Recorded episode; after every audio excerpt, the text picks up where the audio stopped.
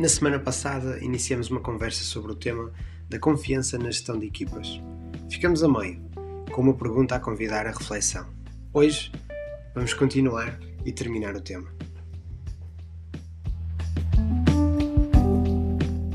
É? Quando tens um caminho fácil, quando percorres um caminho fácil, trabalhas o ego. Quando percorres um caminho difícil, trabalhas o caráter. E vou deixar aqui esta, esta frase como desafio para vocês. O que é que vocês acham desta, desta geração, desta componente do ser e do ter e do compararmos-nos com o outro? Miguel, achas que pode estar ligado àquilo que, que temos aqui? Até, até onde devemos confiar em alguém? Achas que isto tem ligação?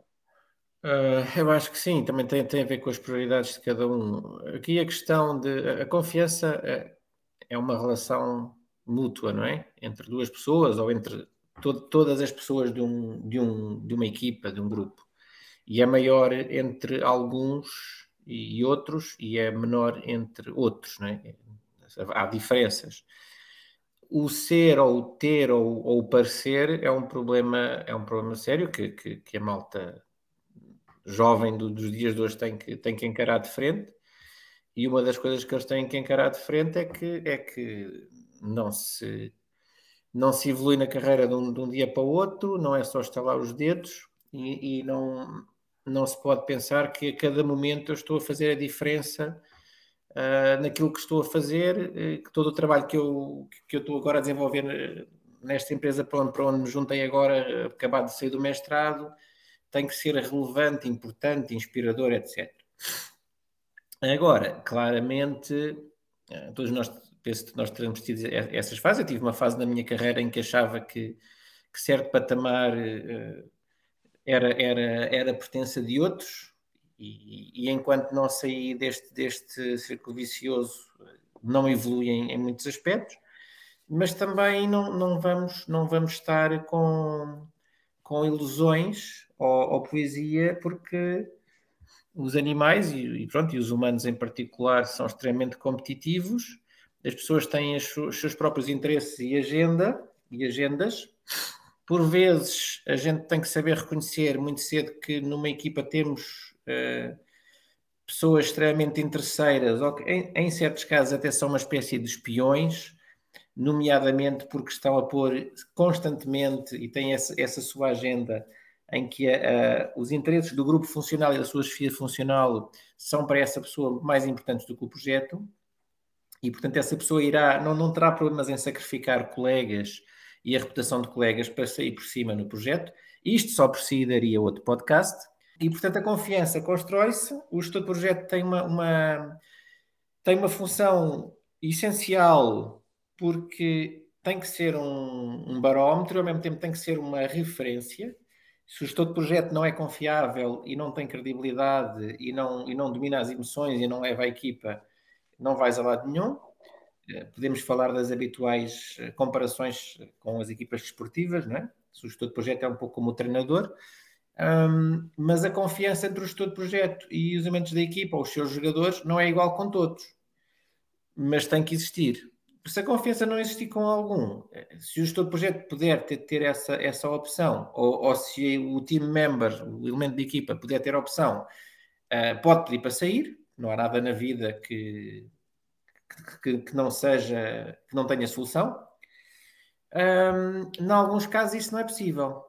Quando isso não é possível, enfim, também não, certo, se houver alguma coisa muito grave, não vamos dizer ao colega ou à pessoa, de, ao colega da equipa, eu não confio em ti, portanto não te posso estar para fora do projeto, infelizmente, mas olha, aguenta-te aqui, mas estás lixado. Olha, deixa-me só aqui pegar então para, na pergunta do, na pergunta do Tiago, que é até onde devemos confiar? Daniel, como é que fazes esta. Como é que respondes a esta pergunta no teu dia a dia? Até onde deves confiar? Olha, eu não consigo viver sem confiar, ponto final. Ou seja, se eu trabalho com o Miguel Cansado e com o Edgar neste projeto que temos do, do, do, nosso podcast, para mim o Edgar Taveira e o Miguel Cansado são pessoas em quem eu confio, ponto. Não tenho uma forma de dizer não, só confio 28% naquele e, e 75% no outro. Eu tenho que confiar e confio, ponto final. vou encontrar algumas limitações dentro da equipa. Vou, é natural. É natural, o, o Daniel Alves pode ter uma limitação que se calhar o Edgar não tem, e o Edgar, apercebendo-se disso, pode, de uma forma uh, simpática e politicamente correta, uh, deixar o trabalho final do nosso grupo melhor, porque vai investir mais nessa parte que percebeu que o Daniel não está tão à vontade. E isto não tem que gerar desconfiança. Ou seja, eu posso, dentro da minha equipa, identificar uma outra questão que tenha que ser melhorada. Não havendo má fé, não, não havendo deliberadamente alguém que queira minar o, o caminho do outro, nós devemos equilibrar isso. Uh, mas lá está, depois também podem existir outros cenários, como o Miguel descreveu, e que sim, que dava para um, um grande eh, episódio do podcast, Edgar. Sem dúvida, parece-me que vamos continuar este tema mais à frente, mas uh, para ti, Miguel, até onde devemos confiar? Eu concordo com aquilo que o Daniel disse, não se confia a 75% ou a 90% ou a, ou a 50%. Nós mesmo para amigos próximos, para as nossas companheiras, para os filhos, confiamos, ponto final. E não há ninguém que seja perfeito e, e, e temos que olhar para nós próprios, também temos as nossas falhas. Eh, somos vulneráveis, somos humanos, etc. Agora, há situações e há, em que a avaliação de uma determinada ação eh, nos deixa logo uh, de pé atrás é? e, com todos os sentidos alerta. Eu diria que se uma pessoa uh, tem um certo comportamento duas vezes e se quando confrontada com esse comportamento não o consegue explicar e não o reconhece, um, pode haver uma quebra de confiança quase irreversível. No entanto, devemos tentar ver a perspectiva do outro e perceber porque é que a pessoa tem um certo comportamento. Um, agora, para um estudo de projeto, ter elementos na equipa que, que sente, em, em, que sente que não confia e que sente que estão a, a puxar o tapete ao estudo de projeto, ao, ao, aos colegas de equipa, etc., constantemente, um, aí de facto pronto, não há confiança. E eu já, tive, já estive em situações assim. Felizmente, as piores situações em que eu estive também já era mais experiente mas de facto há situações em que não há confiança, portanto, até onde, até onde é, que, é que deve ir a confiança? Deve ir até ao sentido em que as pessoas não, não, er, não erram ou não têm certo comportamento que é negativo para, para a dinâmica e a, e, a, e a efetividade da equipa, se as pessoas errarem propositadamente ou se tiverem esse comportamento, não reconhecerem, não melhorarem, não, não, não terem a capacidade de, de ouvir uma crítica construtivamente, não, não há hipótese. Portanto, a confiança vai até onde os outros merecem, sendo que a confiança e a credibilidade hum, têm que ser consistentes. E, e, só para acabar, numa mensagem muito rápida, estava recentemente a falar com uma colega minha que nos escuteiros tinha, tinha, tinha tido uma atividade de escuteiros, já tem filhos eh, e foi com os filhos eh, e o marido a um campo de escuteiros anual e em que tiveram, tiveram lá uma, uma pessoa especialista nesta área a falar de confiança. E disse uma coisa muito interessante: para que cada mensagem construa confiança, ela deve passar três portas. Primeira, uh, o que estamos a dizer é verdadeiro.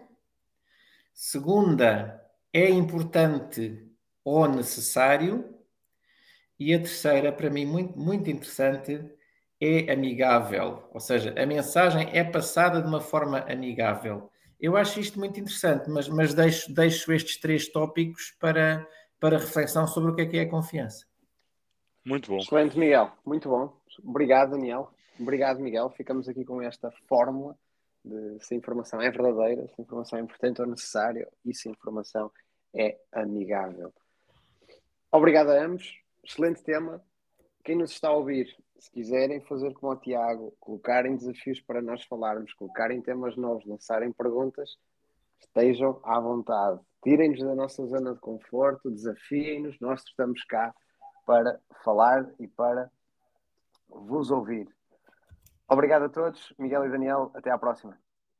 Grande abraço, até à próxima, meus amigos. Um abraço.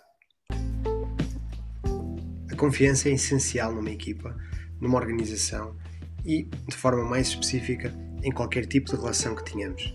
Como podemos construir confiança?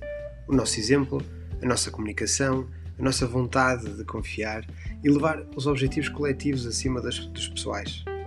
Comunicarmos de forma verdadeira, conteúdo importante e de forma amigável ajuda a construir esta confiança que tanto procuramos na nossa gestão de equipas.